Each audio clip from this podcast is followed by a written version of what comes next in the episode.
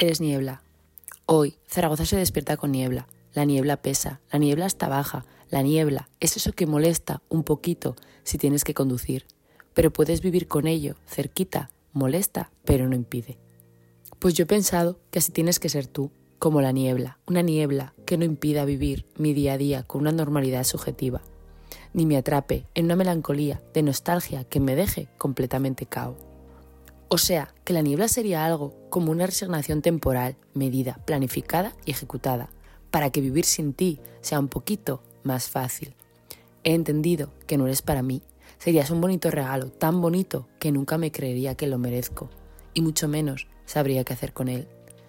Me agobiaría y quizás no lo llegaría ni a desenvolver.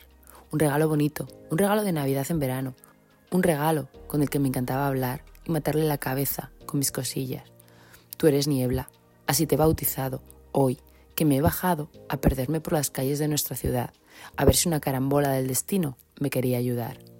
Nada, cero, nuestro destino ya no es mi aliado, ni me quiere hacer caso. Niebla, que me cala hasta el alma, cuando tu ausencia me atrapa y me ayuda a volar a contradirección de lo que quiero yo. Recuerdo me sumerge en un tiempo irreal y ficticio, cargado de su humanidad, en el que no quiero despertar, pero no me queda otra que capturar tu esencia y seguir viviendo a pesar del daño que me hace alejarme de ti sin yo quererlo.